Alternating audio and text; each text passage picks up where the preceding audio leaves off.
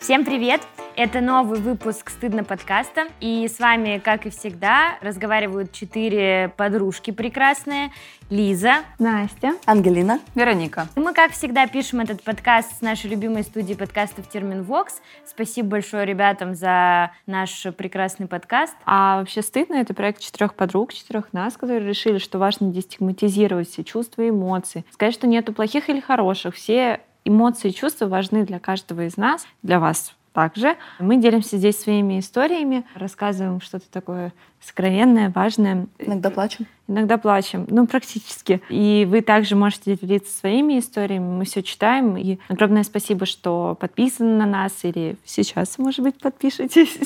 А вообще смотрите наш инстаграм собачка стыдно видно, там мы разбираем очень много интересных вещей. Ну что, девчат, мы подобрались к еще одной важной теме, которая есть в жизни практически у каждого и занимает довольно много времени. Ну, за себя говорю. Мы говорим про работу, как мы выстраиваем отношения с работой, границы с работой, если что-то похожее на предназначение, и вообще, как жить, если ты выиграл. Ну, в общем, э, для меня э, этот выпуск вообще такой, типа, о чем разговаривать-то все супер, типа, пошли дальше. Потому что у меня, как мне кажется, замечательные отношения с работой, и мне кажется, что это, наверное, одни из самых комфортных в моей жизни отношений. Дело в том, что я всегда хотела, ну вот с детства так получилось, что я очень много писала каких-то рассказиков, эссе, каких-то там своих мыслей на тему, тра-та-та, и мне всегда хотелось и мечталось, чтобы текст стал каким-то способом, короче, заработка, но я не очень понимала, как бы, как это возможно, потому что писатели, очевидно, не супер что зарабатывают, но и явно, что я не Джоан Роулинг, как бы. И я думала, вот, что как бы было бы здорово, то есть я понимала, что это журналистика, соответственно. Но у меня не было в городе, мы с Вероничкой из Ярославля.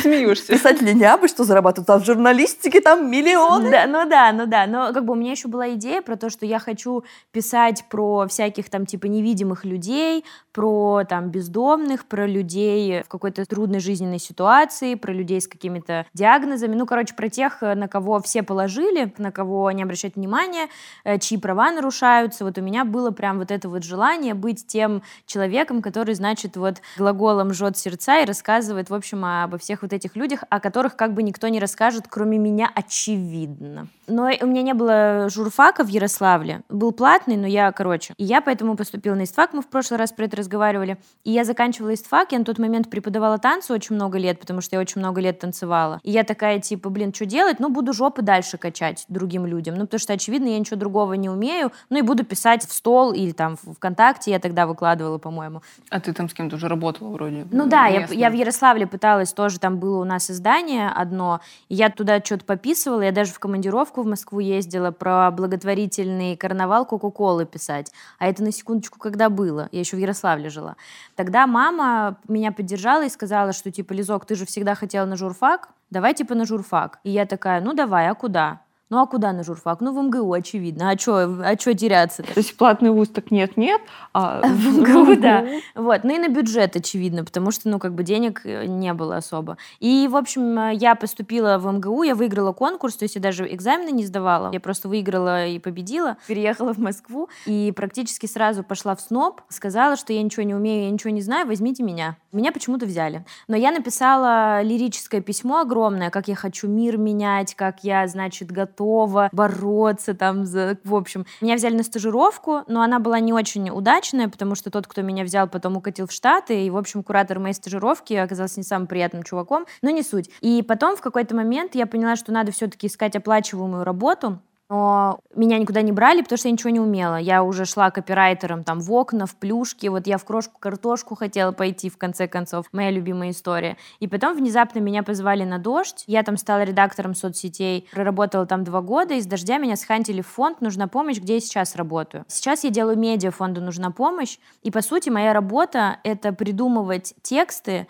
на те темы, о которых я мечтала писать в детстве. Вот про всех вот этих невидимых людей, про социальные проблемы, про болезни, болезни, про бедность. И сейчас моя работа — это придумывать темы, работать с авторами, с иллюстраторами, отвечать за редакционную политику, ну и, короче, поднимать благотворительность в России с колен. И мне очень повезло, что у меня классный коллектив, ну то есть у меня не токс, ничего вообще там, нет такого, что ты должен херачить 24 на 7, то есть там довольно бережное окружение, и мы все хорошо общаемся. Понятно, что бывают свои сложности, как и на любой работе, как и в любых отношениях, но базово мне вообще все безумно нравится, и я с удовольствием хожу на работу, я с удовольствием эту работу работаю. И сейчас, на данном этапе, я не могу представить себя пока где-то в другом месте, хотя мне иногда хочется все бросить, пойти в коммерческую компанию и рубить бабла просто лопатой, потому что с моими компетенциями я бы очень много зарабатывала в коммерческом секторе. Но я пока выбираю другое, короче. Вот, поэтому у меня отношения с работой такие, что почему для меня вопрос был в этом выпуске, потому что я такая... Ну, ты врунишка, но это ладно. Потому что ты, получается, ты рассказала замечательную, прекрасную историю о том, как ты дошла с этого вот до того, до чего ты хотела. Но про отношения с работой у тебя нет. Какие у тебя отношения? То, что ты говоришь, что у тебя все хорошо, а потом ты приходишь заебанная. Ну да, ну в смысле нет, я много работаю, я устаю, но я, по крайней мере, помню, что вот я на дожде фигачила до полусмерти и довела себя до истощения вообще. Вот мы с Ангелиной были в этом вместе. А когда я уходила с дождя, меня уже вообще не было, и я уже вообще ничего не соображала. А сейчас я хотя бы учусь замечать, что я устала, замечать, что я не могу сделать больше задач сегодня, чем вот я уже сделала. То есть я не ругаю себя за то, что я, например, могу могу сделать перерыв на ЧБД условно, потому что я понимаю, что я больше этот текст не могу читать, мне нужно типа отвлечься. И поэтому у меня сейчас ощущение, что у меня сложились такие комфортные отношения, потому что я стала себя замечать в работе, ну то есть свои какие-то потребности и не доводить себя до истощения, а ловить себя типа на моменте, когда так я сейчас подустала, мне надо отдохнуть. И не ругать себя за то, что мне надо отдохнуть, что тоже как бы очень тяжело. Поэтому, ну сейчас правда все хорошо и вот как-то так. Блин, ну мне, мне кажется, будет похожая история. Просто, ну ладно, я буду краткой я мечтала быть э, дизайнером. После того, как поняла, что быть музыканткой не мое, я отучилась на дизайнера, я стала дизайнером. Я никогда даже не знала, сколько зарабатывают эти люди, какой есть дизайн. То есть для тебя это было не важно? Не, вообще. Ну, я вообще хотела быть э, модельером, но когда я поступала, мне сказали, что я ходила на дополнительные, и там преподаватель, который у нас принимал все экзамены, он такой, подготавливал нас точнее, он сказал, что я не модельер, не дизайнер костюма, я не могу тебе ничего помочь, но я коммуникационный дизайнер давайте могу обучить этому. Я такая, окей. И пошла на коммуникационный дизайн. И ни разу не пожалела об этом выборе. Я работаю дизайнером. Я счастлива работать дизайнером, потому что я зарабатываю деньги тем, что рисую финтифлюшки. Я рисую картиночки. Как сказала Наталья Владимировна Синдеева. А финтифлюшки для тебя не обесценивающий термин? Нет, нет. Поначалу мне казалось это грубым, но сейчас я это называю все, что я делаю. Это финтифлюшки в плане, что это... Не значит, что это просто. Быть дизайнером — это сложно. Понятное дело, что я делаю важные штуки. Не всегда. Иногда я делаю просто по фану что-то. Но то, что я приношу, я не обесцениваю свою работу тогда, когда она мне нравится. По большей части она мне нравится. Но не всегда. Когда получается фигня, ты уже такой, что? Такие все благополучные. Но я, я, а, я ну кстати, нет, но... Ну. Вы хотите, простите, я тебя перебью. Я хотела сказать вот про Настин Point, про то, что какие же отношения с работой. Вот ты сейчас говоришь, у нас с тобой очень похожие отношения с работой. И да. ты тоже устаешь. Да, но я про это тоже сейчас хочу тоже сказать. Но это про любовь все равно, потому что но я, я люблю тексты, а ты любишь дизайн. Да, вот и все. Я, я ее не... Потому я что он хороший. Я не брошу свою работу, но иногда хочется просто пойти в вебкам. Хочется... Просто бросить все хочется. Конечно, ну. хочется все это бросить, потому что нахер это никому не упало. Блин, сидишь, тебе рисуешь херню какую-то, которая никому не сдалась. Вот она правда, вот. Да, да, да. Это, это про очень высокие требования к себе. Тебе сложно с ними? Сейчас нет, потому что кажется, что ну, я могу собой гордиться. То есть работаю в Яндексе, я успела поработать в классных компаниях, я была дизайнером на телеканале «Дождь», там, например. Ну, то есть э, я дизайнер фонда «Нужна помощь». Между прочим. Да, так-то. То есть есть вот эти вот кейсы, которые я когда-то в них побывала, что-то закрыла, работу сразу. Ну, и ты такой, нифига себе, я классный. Но отношения с работой такие, на работе все хорошо, значит, в жизни все хорошо. На работе плохо, значит, в жизни все плохо. То есть это где-то знак равно? Да, да, да, абсолютно. Ну, то есть моя работа, моя жизнь. Потому что работа это ведь одна только из сфер жизни. Но у меня, кстати, все равно ну, тоже. У тебя так, если я не Да, то есть у меня как бы, если на работе будет все плохо, ну, там, не знаю, секс вечером я не захочу. Ну, то есть такое может быть. Я знала, что я хочу быть психологом где-то с девятого класса. Я училась в классной школе, где поддерживали научную деятельность и какие-то вообще интеллектуальные интересы учеников. И я ходила на программу открытия. Это программа, которая занимается тем, что помогает э, школьникам писать научные работы, ну, типа уровень курсовой. И я там бегала с какими-то тестиками по школе, там что-то тестировала, договаривалась с учителями, что я приду к ним на урок, и они соглашались. И на меня это производило какое-то очень большое впечатление, что вот я могу через какие-то какие-то листочки, бумажки и тестики, что-то понять про человека, как-то так узнавать себя, мир, окружающих. И до сих пор, наверное, психология — это то, что вот меня как-то так э, интересует, заряжает, и правда у меня есть в этом интерес. Я в подростковом возрасте еще интересовалась журналистиком. Возможно, я могла бы стать э, коллегой Лизы, но не срослось. Хотя я сейчас иногда что-то там чуть-чуть пишу. А мне психология очень нравится, так что я могла бы быть твоей коллегой, да? Понятно, почему мы дружим, Лизок. Я пошла учиться не совсем туда, куда хотела, в смысле вуз. Я не попала в тот вуз, который мне хотелось в Ярославле, поэтому мое базовое образование психолого-педагогическое, а не просто психологическое. Поначалу я работала, ну и моя работа была связана с детьми. В какой-то момент я поняла, что мне не совсем это подходит, не совсем интересно. И после того, как вот я уже обучилась на гештальтерапевта, ну и в процессе, я начала заниматься консультированием. Приехав в Москву, сейчас я занимаюсь им. Это моя основная какая-то деятельность. Мне очень нравится. Ну и плюс еще вот иногда пишу какие-то материалы на психологические темы для разных там компаний, организаций например, и так далее. стыдно. Да, например, стыдно. Например, нужна помощь. Нужна помощь, да. Вы понимаете, шайка-лейка у нас тут такая. Да я просто всех, всех к себе грибу обычно. По поводу каких-то отношений, ну, в смысле, по поводу там выгорания, отдыха и так далее. Психологи работают отчасти своей личностью. И поэтому такая профилактика выгорания, забота о себе — это тоже часть работы, и это очень важно, потому что если я выгорю, я не буду эффективна вообще, ну, типа для своих клиентов, и поэтому, ну, я уделяю этому внимание, ну, и в целом, мне кажется, ну, у меня не было сложностей таких, что я выгораю, что я на, на работе горю, у меня какая-то регуляция по поводу отдыха и работы все время, наверное, была в целом налажена. А я вас сейчас слушаю, думаю, что вы очень прикольно. Я мечтала с детства каждая. Я такая мечтала с детства, все случилось, так все прекрасно. Это очень круто. А, и потом бы я хотела поговорить именно про это ощущение предназначения. Вот я этого разделить не могу. Потому что в детстве я мечтала быть, блядь, актрисой, да кем угодно, я уже даже не могу вспомнить. Танцовщицей? Нет. Это просто к тому, что у меня не было никогда ощущения предназначения. Всегда было ощущение, что просто я иду туда, куда получается. И поэтому образование у меня юридическое. Я преподавала танцы очень долго, потом занималась параллельно фотографией. Потом я переехала в Москву и стала неожиданно продюсером, потому что продюсер делает вообще все. Умеет делать все и должен делать все и все контролировать. И выяснилось, что я нормальный совершенно там организатор, контролер, э, креативщик э, и куча-куча функций, но это не одна конкретная функция. Ты многорукий Шива. Ты должен уметь примерно примерно все, понимать все процессы и понимать, как это работает. И чтобы у тебя получился результат. Я обычно определяю свою работу как я организую хаос. Из этого хаоса я какой-то высекаю какой-то продукт. Это прикольно. Звучит классно. Да. да. Но это не про то, что я родилась такая, ой, я буду продюсером. Продюсер вообще это, в принципе, слово, которое ничего не значит, потому что, ну, что это такое? Сложно Все понимать. думают о том, что у тебя куча денег, у тебя нет денег. То есть очень много каких-то вещей, которые тебе, в принципе, лень объяснять. Обычно я говорю, я работаю в медиа, или там я работаю с Ютубом, или я работаю еще где-то, а работаю я в разных местах. Поэтому в целом у меня нет вот этого вот ощущения. Я понимаю, что я иду за каким-то внутренним наитием, что здесь получается, я люблю и могу работать с историями, я люблю и могу работать с людьми, я могу организовать процессы, там раздать пиздюлей, принять пиздюлей, все ко мне. Но при этом я понимаю, что для меня отношения с работой, они гораздо более проблематичные, ну, либо вы просто не говорите о проблематичных частях в работе, потому что я понимаю, что у меня очень долго не было границ с работой, и для меня работа часто бывает способом убежать потому что я могу нахватать огромное количество работы, потому что я не хочу о чем-то думать или чего-то чувствовать. Mm-hmm. Если ты хочешь угореть и просто ну, бери себе 4 работы, там 5 работ, не спи, и у тебя не будет времени на то, чтобы лежать и анализировать, что происходит в моих отношениях, что происходит в моей жизни. Нужно, наверное, добавить для наших слушателей, что это ну, иногда имеет последствия, что это не совсем Да, ок. я как раз к этому веду.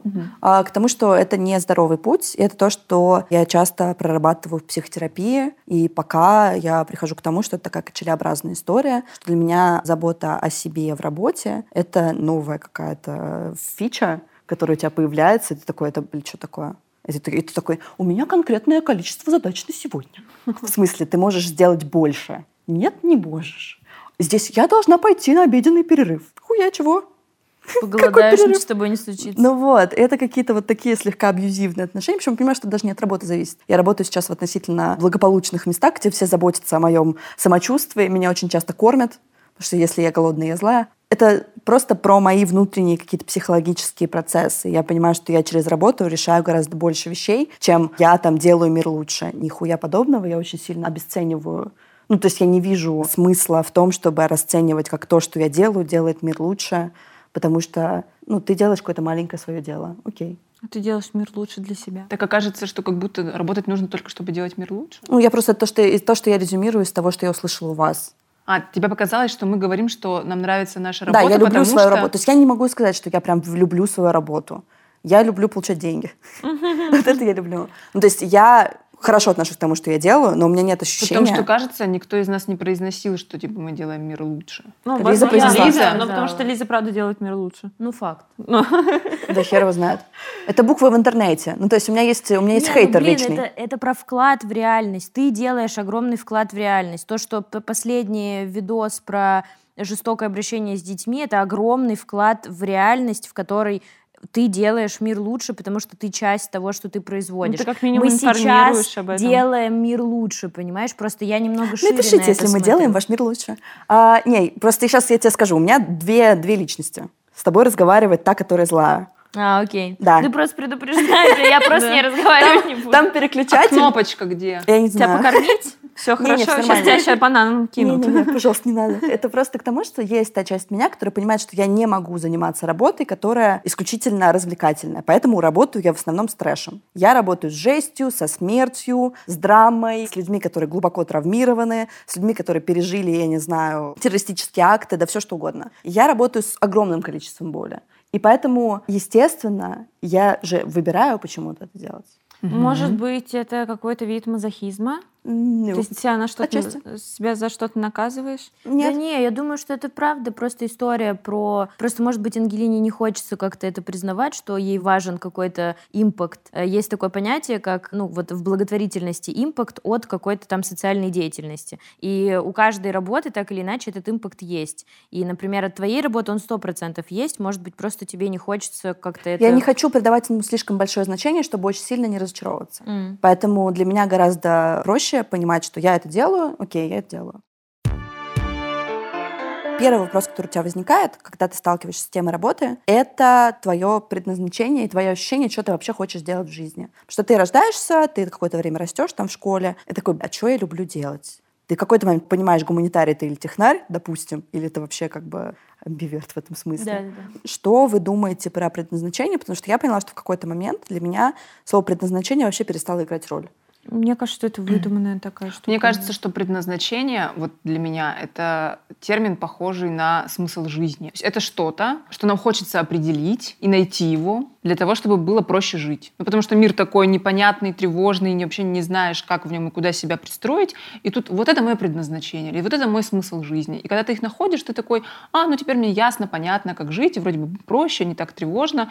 И поэтому мне кажется, что люди стремятся найти и то, и другое. Для меня это как закрытый кейс. В жизни любого человека есть, как в игре Sims, определенные навыки, кейсы, которые нужно периодически закрывать. Например, кейс личной жизни. Нужно там выйти замуж, кого-то найти. Ну, то есть я, конечно, утрирую всю эту ситуацию, я не воспринимаю это только так, как истину, но имеется в виду, что закрытый кейс работы, что ты ну, просто находишь то, что для тебя комфортно. Либо ты находишь что-то максимально некомфортное и пытаешься найти комфорт в чем-то другом. То есть в моем случае работа офигенная. Если у меня в моей жизни останется только работа, конечно, будет не самое приятное времяпрепровождение, но я буду спокойной, потому что, ну, с друзьями, ну, не получилось. Там, ну, с отношениями. С отношениями там не получилось. Но зато есть работа. Работа ты меня не а у меня есть да. еще вопрос. А предназначение вообще, это, всегда ли это про работу? Может, у человека предназначение любить, там, быть любимой или еще что-то? Вот это предназначение в жизни Кстати, у меня вот э, моя хорошая подруга, с которой мы в общаге жили как раз, она всегда говорит, что я не создана для работы, я создана для того, чтобы меня любили.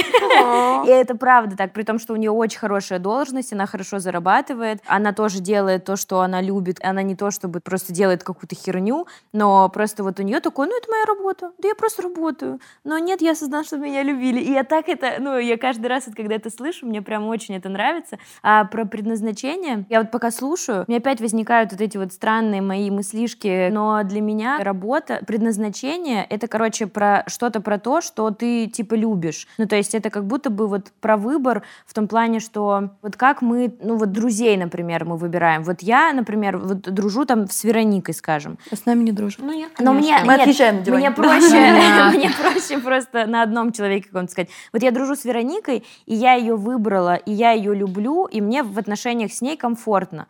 Но для меня первое и самое главное в этих отношениях это мои чувства по отношению к ней. То есть не там комфорт, удобство, там еще чего-то, а это вот то, что, ну, это типа, видимо, то, что движет в целом всей моей странной сущностью.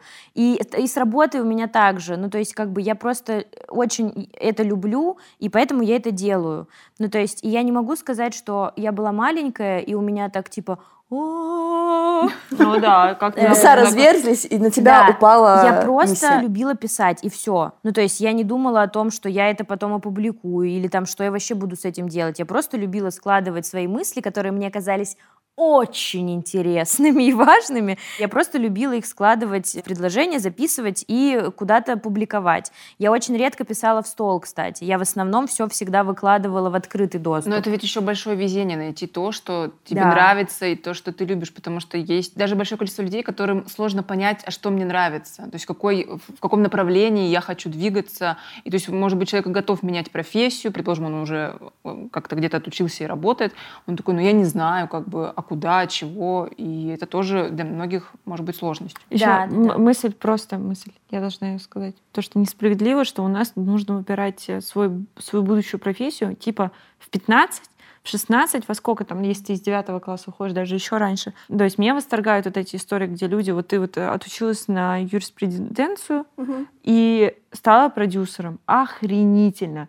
В этом плане я чувствую себя идиоткой, потому что, блин, простите, я э, мечтала быть дизайнером, стала дизайнером. Ну, модельер, дизайн, ну там как бы Меньше рядом. драмы, хочется Да, сказать? ну, да, ну, то есть как будто в моей Очень истории, в моей истории нет ничего такого вау. Мне не пришлось никак а надо было жизнь. пожить в коробке из-под телевизора. Конечно. Слушай, поесть, когда э, обо мне будут Картофельных писать... очисток. Подождите, когда обо мне будут писать в Википедии, это будет так скучно. Типа, она отучилась в тебя еще школе. очень много лет, чтобы наделать пиздеца. Конечно. А. Более того, там будут куча вот этих там буллетов про то, где ты работала, что ты сделала, какие Ой, да проекты. Какая разница? Меня Давайте- акула не ела, э, я не знаю. Э, Давайте а, Простите. чуть-чуть вас верну. Про, предназначение, кстати, вот еще очень важная мысль, что, конечно, очень классно, и это большое везение, да, если э, это понять, и еще это большая смелость, чтобы за этим пойти, потому что предназначение, вот опять же, может быть, там, я хочу быть, опять же, художником, скажем, ну, не дизайнером, в смысле, что это же дизайн все-таки можно монетизировать, а вот художник, в смысле, картину, это тяжелее, потому что, ну, короче, вы сами знаете. И вот это большая смелость пойти как бы за собой и доверять себе, что, типа, я точно это люблю, я точно пойду туда, и я нигде не буду срезать. Ну, не факт, что ты не наебнешься. Не факт. Ну да. А, да. И важное, наверное, что а, если вы не понимаете, что у вас происходит, если вы не понимаете свое предназначение, это ок. Если вы в поиске, пробуете что-то, ошибаетесь, пробуете, ошибаетесь, рано или поздно что-то получится. Как Вот. а, юрист, который был Да. хореографом, а потом стал продюсером, могу сказать, что никто не знает, чем я закончу. Возможно, это будет вебкам.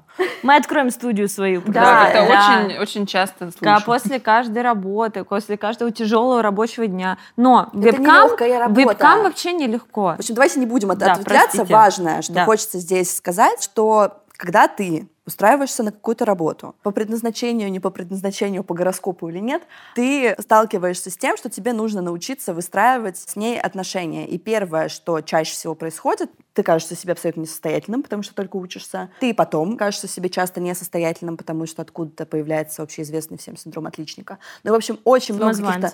Есть, есть другой, да. есть еще вот этот эффект Даннинга-Крюгера. Такое наблюдение, что малоквалифицированные специалисты считают себя как бы более, ну, более квалифицированными, потому что им сложно замечать свои ошибки. А высококвалифицированные специалисты считают себя, наоборот, не очень классными, потому что они могут замечать свои ошибки. Это из разряда «чем больше я знаю, тем меньше я знаю». Из важного. Работа — это только одна из сфер. Да. Ты это уже озвучила. Да. И если у вас идет перекос в какую-то сторону, как у меня периодически, я не рассказала просто эту историю, я недавно грохнулась в обморок, потому что я три недели работала без выходных и решила, что еда — это лишнее. Так не надо, Так ребят. не делайте, это Нет. плохо, потому что я напугала всех вокруг. Сама-то я привыкла, но не делайте так. Да, то есть самое неловкое было в том, что так я кого-то напугала. Меня, например. Да. В общем, это плохо, так не делайте. Из важного, что мы очень многие, мне кажется, каждый из нас сталкивался с так называемым синдромом самозванца. Что я несостоятелен. Конечно. Ты живешь да, в этом. Да, да, ну в смысле. Это тоже отчасти Я норма, тоже. но можно себе в чем- чем-то как-то помочь в этом? Слушай, ну, у меня на такие вопросики один ответ, простите. Терапия, да. Ну, в смысле, это внутренний Телефончик. критик. 8 905. Кстати, правильно. Я знаю. Синдром самозванца – это такое условное название, такого синдрома на самом деле не существует, потому что синдром – это все-таки медицинский термин. И это, да, это внутренний критик, он нам зачем-то нужен, каким-то образом нам помогает, и в идеале может, выстраивать... Да, в идеале выстраивать с ним диалог, но это, конечно, лучше все-таки с психологом поработать, если вдруг вы чувствуете, что вам это правда очень сильно мешает, вы там... Влияет на качество э, жизни. Да, влияет на качество жизни. То есть не просто я как-то оцениваю себя, вот я тут хорошо сделала или плохо, или как вот у меня получилось, а правда вы себя гнобите, э, считаете, что вы недостойны этой работы, что вам просто повезло, что вообще мимо проходили. Э, У меня недавно была такая штука, с терапевтом мы про это разговаривали, что когда меня перевели на новую должность, у меня было ощущение, что я не то чтобы этого недостойна, а что это просто какое-то везение, в смысле, ну в плане, что ну я человек хороший, я не знаю, там понятно. типа, ну потому что я же этого не делала Ну, в никогда. удачное время, в удачном да, месте, почему, с нужными типа, людьми. Да, да, да, да. Почему окружающие вдруг решили мне доверить, как бы делать медиа? Ну, типа, я делала микромедиа, в смысле социальные сети, но это не одно, как бы и тоже все равно. Мы с Вероникой как раз созванивались, про это разговаривали, про синдром самозванца. Попробовать себе, мне это помогает присваивать, вспоминать, а что я сделал для того, чтобы быть вот в этой точке, типа, здесь и сейчас. И я подумала, что я не могу сказать, что я ничего не делала, что мне повезло, и так просто получилось. Блин, ни хрена так не получилось. И при том, что вот я могу сказать, что я на этой работе, у меня не было такого, что я прямо упахивалась, потому что в фонде не принято упахиваться, потому что, ну, там такая история про то, что у нас, типа, профилактируют вы- выгорание, условно. А на «Дожде» я помню, что я вообще всю жизнь отдала просто этому телеканалу. И я подумала, что это как бы вот хорошая школа, там, типа, жизни, условно, и потом я получила вот эти вот какие-то там дивиденды, но в смысле я это заслужила, это не получилось со мной случайно. Э, И вот это мне помогает, наверное, вот с этим а типа синдромом самозванца справляться. Я вспоминаю на пути вот эти вот отрезки, что конкретно я сделала для того, чтобы быть вот здесь и сейчас. Важное. Мы сейчас очень много сказали про выгорание. Мгм. Мне кажется, что нужно небольшой блок про это озвучить. Ну, тоже термин, да, такой всем, наверное, знакомый и, и часто его используют. То есть выгорание — это какое-то очень сильное эмоциональное истощение. То есть то состояние, где ты вот уже настолько переутомлен, что истощен. И вот если говорить про какие-то этапы выгорания, что первый этап ну, условный такой, э, его называют кураж, когда человек кайфует от своей работы. Ему так нравится, он готов брать работу э, на выходные, больше часов.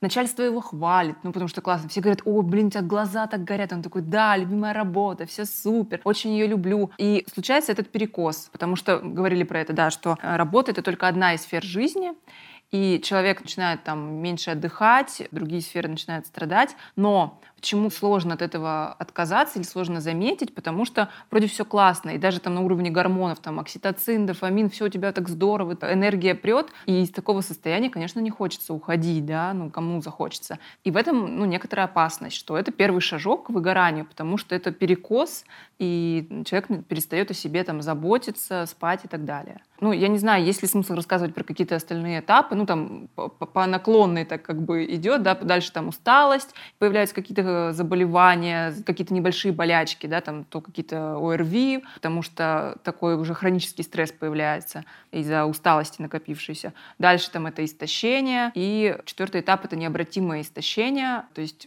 это такое выгорание, когда человек будет вынужден сменить работу, сферу работы. Не просто уйти, да, например, там, из одной компании в другую, а вообще поменять полностью свою деятельность, иначе он не сможет восстановиться. Ну, то есть это вот тот момент, когда ты уезжаешь э, отдыхать, приезжаешь, ну и что-то ничего не поменялось. Это даже на третьем этапе может быть. И там э, есть такой термин sabbatical. Это отпуск длинный, там от трех до шести месяцев. И mm. вот его дают, э, ну, как бы в смысле, Творческий рекомендуют. Рекомендуют, да. Э, Но это на третьем на этапе. Третьем, истощение. на четвертом уже ничего не сделаешь. На, на четвертом тебе не поможет никакой отпуск. Слушай, а можно диагностировать выгорание? На ранних этапах? типа, да, как-то... У, у, у терапевта ты имеешь? Ну да. Ну, там есть, есть, ну, в смысле, в бумажка, есть что у меня выгорание, дайте мне отпуск э, творческий. А, ну, ну в России же в России такого нет. Да, в смысле, так не придешь, скажешь, типа... Блин, очень жаль. Я устал, я... Да, ну, я устал, это опять же, это зависит типа от компании. Если ты работаешь в какой-то хорошей компании, где беспокоятся о ментальном здоровье сотрудников... Что редкость?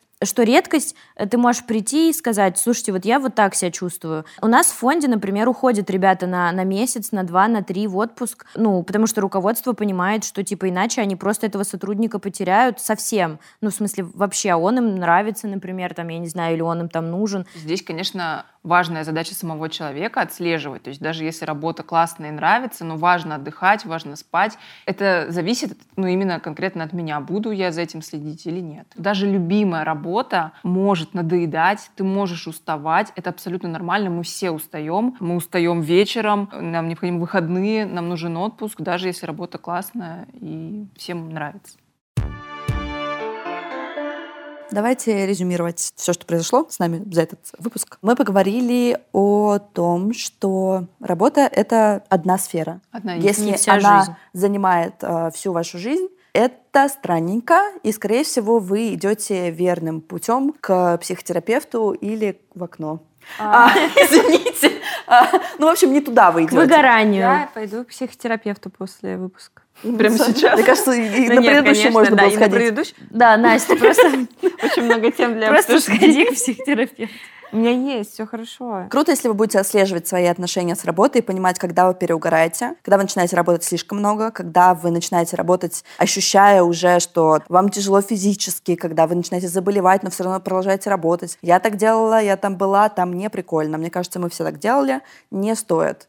Если вы замечаете какие-то уже физические звоночки, надо отдыхать. Я довольно часто сталкивалась с тем, что мне казалось, что недостаточно. То есть, типа, я делаю недостаточно. Надо делать больше, лучше, я ленюсь, я вообще тупая, за что мне платят деньги и так далее. И здесь тоже садиться и присваивать. Ну, то есть можно составлять себе списки, типа, задач, которые вы сделали за день. И, например, если вы реально составили список, и вы поняли, что, там, что типа, вы за последний месяц в день делаете, там, типа, одну задачу, а вам нужно делать 15, то, ну, Кажется, вы немножко Кажется, не дотягиваете. Чуть-чуть. Можно чуть-чуть как бы постараться. постараться. Опять же, в этом помогут какие-то там чек-листы, что там типа 5 задач в день условно вы закрываете, и вы не будете чувствовать вину после этого, например, потому что Нет, я очень много вины так, чувствовала. Оно же так не, не работает, что если ты составляешь себе чек-лист на 10 задач и выполняешь только 5, ну, ну нет, прости, так ты оценивай прости. свои... Ну, это, про, это то, про что Ангелина говорила, про оценивать свои возможности реалистично. Ну да, то есть это несколько уровней да, того, да, да. Просто я имею в виду, сделать. что кроме того, что мы говорим о том, что очень много можно работать и выгорать, а может казаться, что мы мало работаем, и можно как-то попробовать Но это еще и на самом деле это не только односторонняя история, когда вы только занимаетесь контролем ваших задач или чего-то еще. Это двусторонняя история.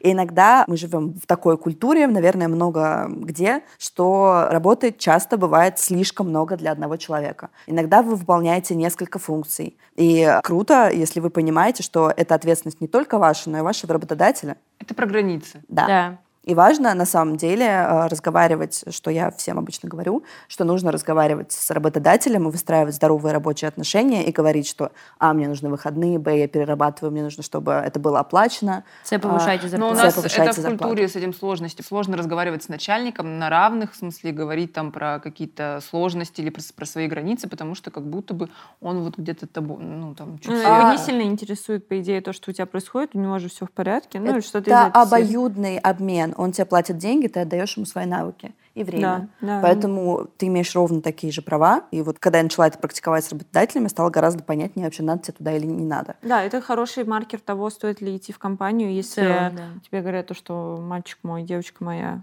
нет, и в общем, такой, это как и, с, как и с партнерами, друзьями и с кем угодно э, разговаривать, выстраивать свои границы и понимать, что есть вещи, которые вам не окей. И на каждом этапе выбирать себя. И в работе тоже, и, и с партнерами, и с друзьями, и с родителями. Ставить себя вот во главу своей жизни и субъекта заботы. Ну, типа ну, себя просрете, ничего не будет вообще. Ну да. Это правда. Ну что, котики? Давайте заканчивать. Друзья, да. Э, спасибо, что вы нас послушали. Мы надеемся, что было как-то полезно и что вы что-то получили после этого разговора. Во всяком случае, мы вроде все возможное для этого сделали. Э, присвоим себе это. Э, с вами сегодня, как обычно, разговаривали Лиза, Настя, Ангелина, Вероника и студия Терминвокс, с которой мы делаем этот прекрасный подкаст. Ставьте лайки, пишите комментарии. Вот, кстати, отзывы вы бы на Apple, например, написали бы, а что так сложно, что ли. Вот. Всем пока. Спасибо большое.